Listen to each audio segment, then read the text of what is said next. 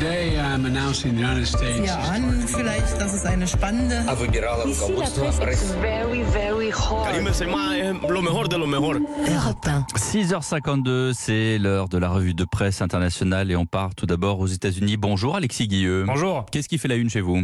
Eh bien, c'est l'affrontement entre Disney et la Floride. Une époque a pris fin hier, raconte le New York Times, quand les élus républicains ont voté la fin des avantages fiscaux de l'entreprise dans cet État, un statut spécial qui lui permettait de fonctionner comme un gouvernement indépendant dans ces immenses parcs à thème de la région. Selon le Miami Herald, des années de relations fructueuses entre Disney et la Floride sont désormais en danger, car depuis sa création en 1971, la ville d'Orlando, où se situe Disney World, est devenue la destination la plus visitée des États-Unis. Disney s'est attiré la colère du gouverneur conservateur de Floride, Ron DeSantis, explique le Washington Post. Le géant du divertissement s'est opposé à une récente loi qui interdit aux écoles de parler d'orientation sexuelle ou d'identité de genre. C'est un important revers pour les activités de Disney en Floride et pour toute l'économie touristique de la région, estime le Wall Street Journal.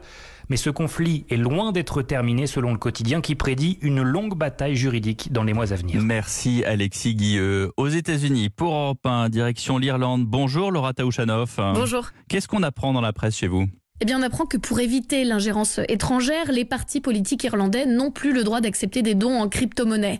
L'objectif, c'est d'empêcher la cyber-ingérence russe, subtile mais quand même inquiétante ces dernières années en Irlande, explique The Irish Times. Le pays s'est fait hacker ses services de santé publique l'année dernière. The Independent précise aussi que tous les partis devront faire preuve de plus de transparence concernant leur patrimoine immobilier. Certains questionnent, par exemple, depuis des années, le nombre de propriétés détenues par le Sinn Féin. Ces mesures surviennent au milieu de rapports multiples mais non prouvés, selon lesquels certains oligarques russes auraient commencé à utiliser les crypto-monnaies pour éviter les sanctions de l'Occident. Merci Laura Taouchanoff et direction le Brésil. Bonjour Marine Dacher. Bonjour. De quoi parle-t-on chez vous? Eh bien, du carnaval qui s'ouvre ce week-end. Un carnaval décalé, souligne le site Wall, car cette immense manifestation culturelle a d'habitude lieu en février, mais elle a été repoussée à cause de la pandémie.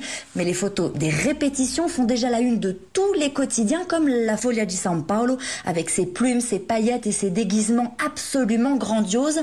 Alors, les journaux annoncent la programmation pour euh, vendredi et samedi, date des défilés des grandes écoles de samba à Rio de Janeiro et São Paulo. C'est de 22h30 à 5h du matin. Un marathon pour les danseurs et les professionnels après une année et 53 jours sans carnaval, précise l'Estadan. Merci beaucoup Marie Dacher.